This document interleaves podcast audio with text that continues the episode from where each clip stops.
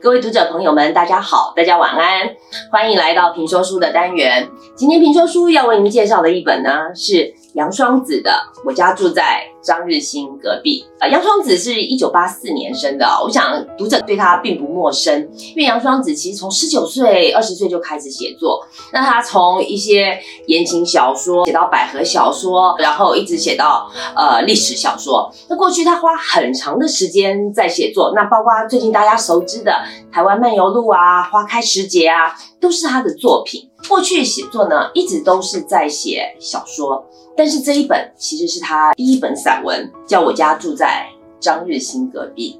家族书写啊，在台湾的散文里面啊，其实是蛮特别的一支。许多作者，我想我们大家都知道，比如说，呃，张大春写过《聆听父亲》，然后陈玉慧写过《海神家族》，那包括我们熟知的，呃，郝玉祥写过《逆旅》，钟文英更别说了，钟文英写了非常多的家族书写，那包括还有王胜宏，然后杨富敏。其实这些人很多都在写家族，都从家族里面的一些大大小小的事情开始去追溯。常常有读者会问，尤其女性啊，大家会问为什么很多女性都习惯去写家族史，或或者像日本说的，把它当做一个私小说、私散文，为什么要把自己内在那样子跑开来啊？但是我想跟各位说，人活到一个年纪，其实你会去想象。你会去看自己，你照着镜子看自己的时候，你会觉得为什么我长得是这个样子？我打开我的衣服的时候，我看到我身前的伤疤，我看到我背后的伤疤。我想，我膝盖这个伤是怎么来的？我手上这一道痕又是怎么来的？更不要说身体外面的。打开我们的心吧，我们看到我们的心上面一横一横的，有各种各种的血痕、泪痕，这些痕迹又是什么来的？我想这是这些作者一直想要去做家族书写的很大的原因。最重要就是想知道我是谁，我是谁，我为什么站在这里，我今天为什么这样做，我今天做这些决定，做这些事情，那个起始点到底是什么？对杨双子来说，他的起始点其实就是台中乌日的这家张日新商店。这条路叫什么路？可能台中人都不知道。但是如果你说台中乌日成功岭山脚下最大的一家杂货商店，大家通通都知道，这家就叫张日新。张日新这个商店哦，非常特别，就是柴米油盐啊，生活杂货啊，洗衣精、洗衣粉，然后一直到冬天卖烧仙草，夏天卖串冰，就是没有一件事情，没有一个东西不能在张日新找到。所以呢，张日新变成当地的，可能是我们现在信义区的星光三月，让很多人聚集买东西的地方。杨双子就住在张日新的隔壁。往左边呢是张日新商店，右边呢则是一个老眷村，眷村里面住住满了农民北北。那他就在这样的环境里面。那你说在这么热闹的地方，家里环境应该是很好喽？要说好，如果从房屋的大小来看，真的是很厉害。因为杨双子的妈妈呢是一个非常能干的水泥工，她靠一己之力把他们家里整个盖起来。这个家在兴旺的时候，有大伯、大姑、他爸爸、小姑，然后这些姑姑、伯伯都结婚了以后，又生了小孩，人丁非常多，全部住在这个房子里。这个房子有两个客厅、两个楼梯，然后有一大堆房间。但是有趣了，阿妈是个能干的水泥工，但是她绝对不是一个厉害的艺术家，因为杨双子说家里很大。可是没有一个房间是规矩方正的。大家都知道，你们你们的书桌会贴着那个墙壁放，他们家的桌子啊，没有一张能够贴起墙壁的，因为所有的墙壁都是歪的，甚至好几间房间是没有窗户的。他说他小时候最喜欢带同学到家里去，可以从左边的楼梯上去，穿过房间、房间、房间、厕所、房间、房间、神明厅，然后再从另外一边楼梯下来，就是有趣的不得了。同学都觉得他这样很好玩。那在这么华丽、有趣、好玩的屋宇下，其实又隐藏着什么样的故事呢？我认识杨双子大概是在二零一五年，过去他写了很多小说，但是因为比较不属于宝瓶所做的这个范畴之内，所以我比较少接触。二零一五年的时候，他来加我朋友，然后我很开心的想说，哇，是一个写作的年轻作家。但是我到他的脸书一看，看了几篇我就难过起来。二零一五年他来加我朋友的时候，大概是年底。那一年的六月，他的双胞胎妹妹若辉因为癌症过世了。妹妹从二零零九年离癌，然后几度治疗，但是没有想到就扩散了。所以在那半年之内，几乎他写的都是悼念妹妹的文章。那些文章让我看的特别难过，因为在这些文章里面看到他跟妹妹之间那样紧密的感情，其实也透露他家族背后呃一些细琐的故事。包括他父母亲其实很早就离异了，父亲大概二十岁上下结了婚，结了婚生了这一对双胞胎，一下就跟母亲分开了。分开了以后，看似是一个大家族，好像好多人可以照管这一对双胞胎，但是好多人可以照管的另外一个反面，就是其实大家对他们也都没有责任。这对双胞胎其实长期就在一个。饥饿中度过这本散文一开始哦，我我要请大家，如果有机会的话，你们可以看一下它的目录。这个目录不是编辑做的，是杨双子自己做的。他从起始点开始，就从张日新这个杂货店谈起。接下来每一个篇章，第一篇叫我们，第二篇叫吃饭，第三篇叫走路，第四篇写字，第五篇睡觉。我们吃饭、走路、写字、睡觉，各位。这是多么平常的事情，但对杨双子来说，却是小时候完全不可得的事。哦，我很喜欢双子啊。刚刚大家听我介绍，以为这是一个悲伤的故事，对，很悲伤。可是双子不这样子看，他其实用了一个非常特别的笔调。像其中有一篇我自己超喜欢的，题目就叫做“人尽可爸妈”。大家一听这句话，大概理解这个意思。但是双子不这样写，他是说我小时候第一次开始学成语，学成语学什么呢？一开始学到狐群狗党、狼狈为奸，他回头一看，爸爸跟朋友在桌上吃花生、划拳啊，难道就是这个意思吗？他也学到第二句，叫金玉其表，败絮其中。他往他家老宅一看，天哪，这是在说我们家吗？当然，他还学到一句是同学骂他的话，同学说人尽可夫。当然。想也知道是在说他妈妈，可是他觉得我妈妈跟我爸爸有什么错啊？从这些成语里面看到，对你们这样骂我妈，可是他觉得我妈妈离婚以后再婚，堂堂正正；我爸爸离婚以后交女朋友，没错，两三年换一个，可是活活泼泼，堂堂正正，活活泼泼，不就是小学教室里面贴在上面要我们学的吗？我爸妈有什么错？但是从这边他也提到了，是啊。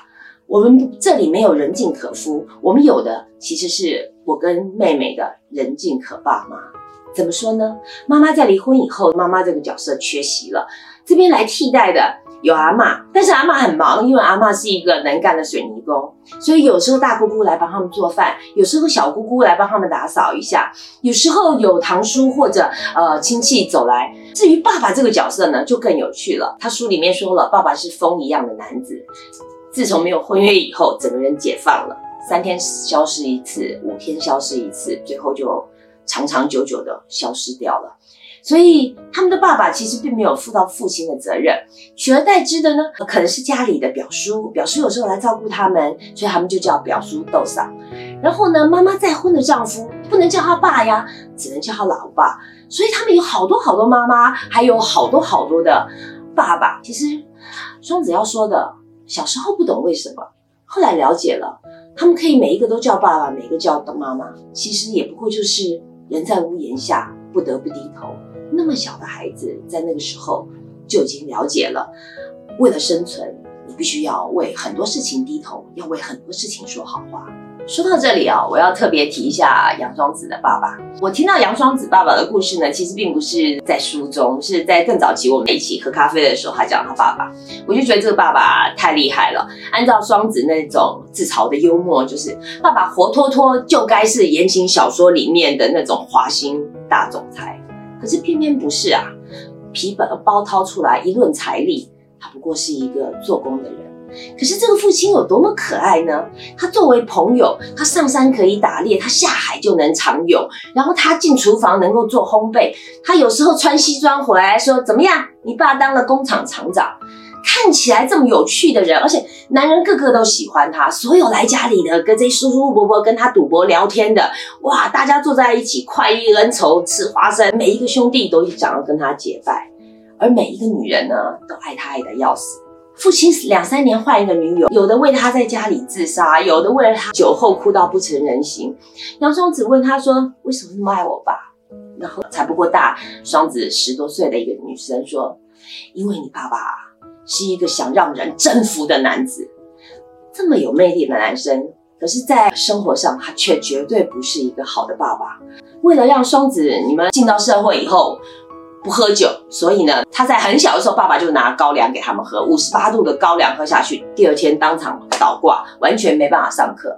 然后父亲为了让他们不抽烟，很小的时候就把烟拿给他们抽，抽到两个呛到晕倒。有时候一大早，他爸爸把他们挖起来，挖起来去干嘛呢？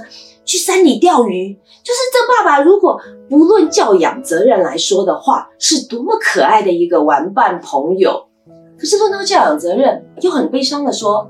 在这个书里面写的，他说我们姐妹俩青春期是在长期的饥饿中，家里的米缸常常没有米，偶尔大家收一收收完皮蛋，然后他们讲姐妹俩舍不得一次吃完，只能一次吃一颗，把一颗那个皮蛋细细的剥开，剥开以后，我不知道大家有没有看知道那个松花皮蛋，其实上面有很多松花裂痕。双子说啊。